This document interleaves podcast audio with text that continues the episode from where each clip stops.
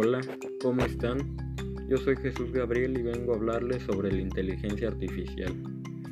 Primero empecemos por qué es la inteligencia artificial. Es básicamente una estructura de conocimiento que contiene una secuencia estereotipada de acciones que es creada para imitar, crear y conocer lo mismo, incluso más que los seres humanos. Los sistemas que piensan como los humanos automatizan actividades como la toma de decisiones, la resolución de problemas y el aprendizaje. Un ejemplo son las redes neuronales artificiales, sistemas que actúan como los humanos. Se trata de computadoras que realizan tareas de forma similar a como lo hacen las personas.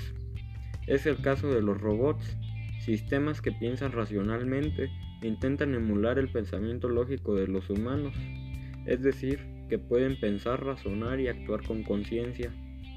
Un ejemplo muy claro es Sofía, que es un robot desarrollado por una compañía en Japón que ha sido diseñada para aprender y adaptarse al comportamiento humano y trabajar con esto satisfactoriamente.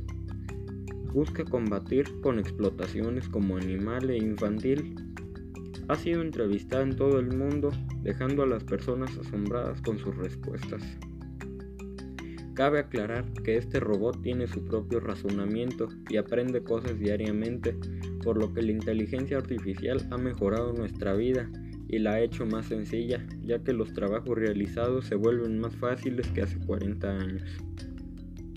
Muy bien, esto ha sido todo, gracias por haberme acompañado en este episodio y hasta luego.